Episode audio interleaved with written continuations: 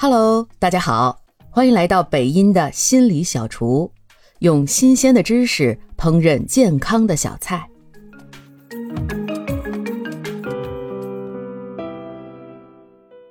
今天啊，要和大家分享一个我最近学习到的，由美国神经科学家 Stephen Porges 提出的一种自主神经理论。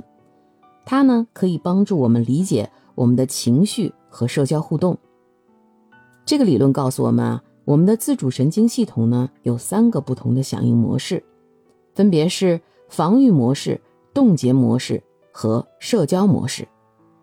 这些模式在我们与他人的互动中发挥着重要的作用。首先，我们来说防御模式。这种模式呢，是当我们遇到威胁或者压力的时候，它就会变成我们的保护盾，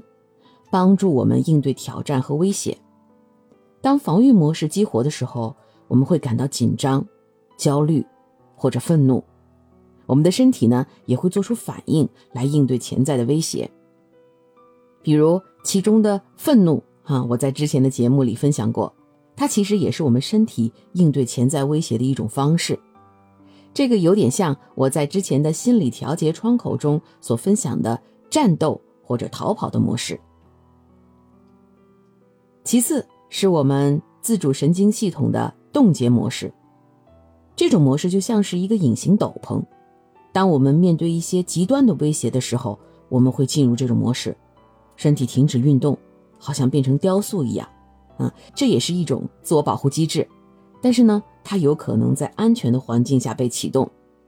有时候我们可能会感到麻木、迟钝或者分离。啊，比如在我们碰到巨大的创伤啊，有亲人离世，甚至是极端的痛苦的时候，我们会感觉不到痛苦啊，甚至有些人会哭不出来啊，就好像愣在那里一样。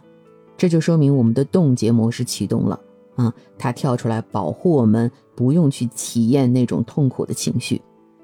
最后一种形式就是自主神经系统里的社交模式，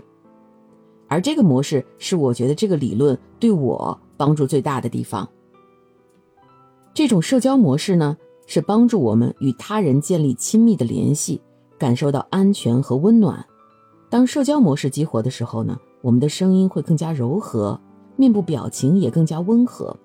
我们更容易和他人建立信任和亲密的关系。而当我们这种社交模式没有得到很好的发育的时候，我们就会在成年以后碰到各种各样的关系问题。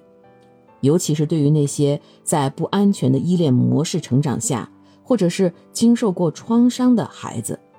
就是因为他们小时候的成长环境，由于受到了来自他们养育者的不管是冷暴力、成年人的抛弃或者拒绝，让他们产生了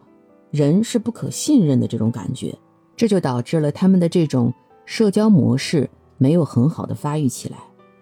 从而影响了日后他们在处理人际关系或者建立长久的亲密关系中遇到问题。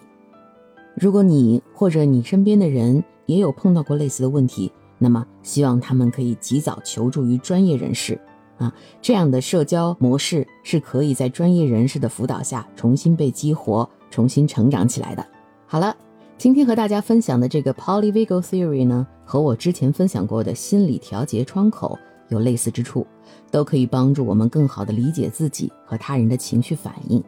特别是这个理论中关于社交模式的原理，可以帮助我们了解我们是如何和他人建立更加亲密和谐的关系的。感谢您的收听，如果喜欢今天的心理小菜，记得点赞、评论、加关注，也可以点上一份回去送给你的亲人和朋友哦。